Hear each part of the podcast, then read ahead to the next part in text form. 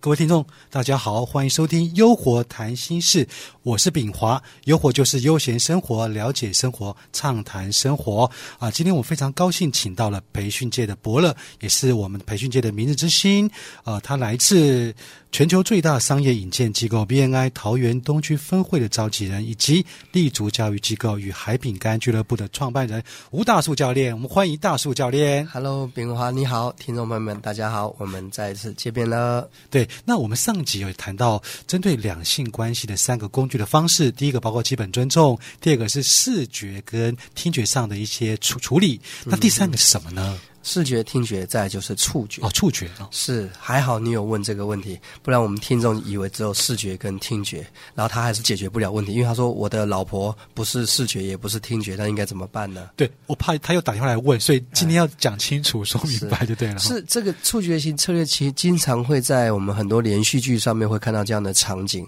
啊，也就是说，它不在于他做了什么。啊，就是他给他看到了什么，也不在于他说了什么，他则是有一种类似默默的为你做很多。那这种策略就叫触觉型策略。好比说，有个女孩子生病的时候，啊，这个男孩子陪床啊，在在床旁边，什么也没有说，什么也没有让他看，他就是默默陪着他，然后甚至就趴在他的病床旁边跟着睡。这种就叫触觉型策略，就是这时候女人要的就是这种感觉。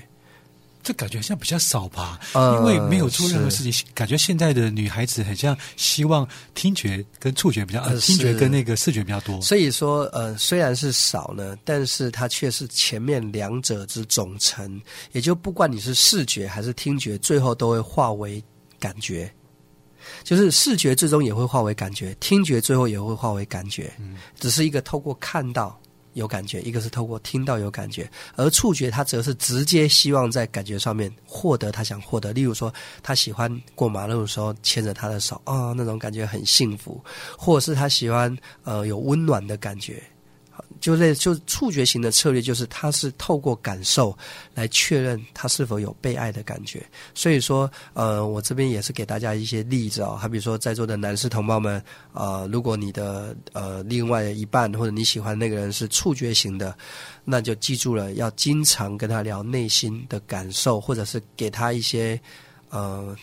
很温暖的东西。那当然，呃，如果你们的关系很很好，已经好到是可以拥抱的话，我可以直接告诉你，拥抱是可能是给触觉型最好的礼物。他就喜欢拥抱的感觉，喜呃喜欢这种有这种温度的接触。所以说，呃，任何一个男人，如果你希望你的触觉型的另外一半获得更幸福的生活，你记得有事没事就抱抱他、亲亲他。诶，这时候你的另外一半可能他就觉得，哦，我的老公很爱我，类似像这样子。哦，所以在触觉方面，其实我们就尽量能够用一些比较温柔、比较有温度的一个接触，让他觉得比较有些感觉。是的，是的。哦，所以今天如果这样看起来，所以我们碰到任何有关于视觉、听觉、触觉的话，呃的对象啊、嗯我们都应该要怎么样去运用它？对，事事实上，我还给大家建议的是，你也不要太单一了，因为现在的现在的呃男女关系哦，大家要求都很高，很少人会是单一哦，他们都是三样都要，所以我们大家就十项全能吧，我们也都三项都满足对方吧，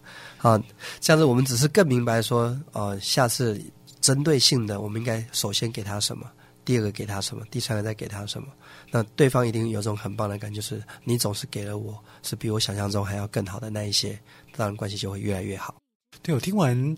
大树教练的分析之后，其实我觉得，其实哦，今天学到了，不管是基本尊重啊，不管视觉、听觉跟触觉上的处理这样的方式，其实它是混合的耶。是它没有说什么呃第一顺位、第二顺位，其实我觉得都放在我们心中。是如果您碰到这个任何一个人，其实您通过这个三种的三种工具都可以互相运用，其实也没有分哈。我就尽量尊重您，呃，然后给你说一些好听的话，请听你的的感受同时我给你一些有温度的牵手或者是拥拥抱。对我想，其实我们不管针对任何的一个对象，我们都能够处理的非常好。对，那应该就会变成这个情场高手，或者是爱情高手，或者是婚姻中的赢家，因为你懂得三样东西都去满足你的另一半。对啊，甚至如果您真的是高手的话，欢迎你也来信，那到我们的希望之声来啊、那我们就请你来分享你这个、呃两性关系的高手。诶，可以让听众朋友们，如果你们在听完这一这几期的节目哈、你们可以回去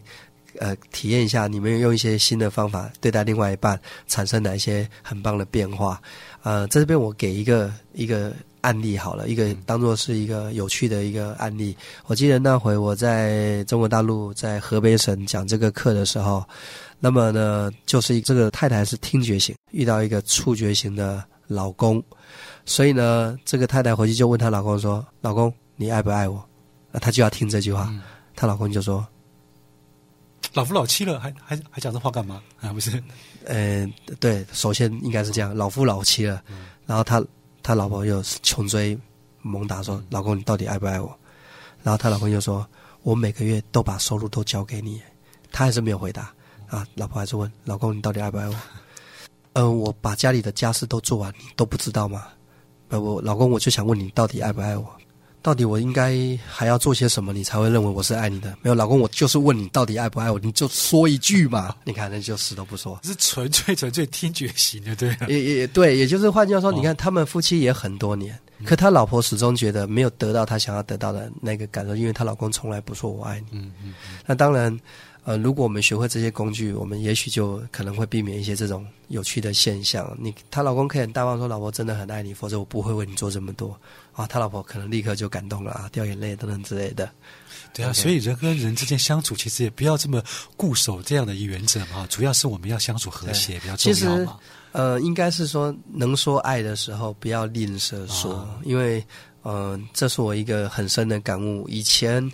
嗯，就是我们知道台湾有九二一大地震，那中国大陆有汶川大地震、雅安大地震，那都是很大的灾难。很多人他可能就是一辈子很爱，但从来不会说，不会说，呃，孩子我爱你，或者妈妈我爱你，或者是老婆我爱你。他可能他可能不习惯说，可能觉得没必要说。可当灾难来临的时候，是连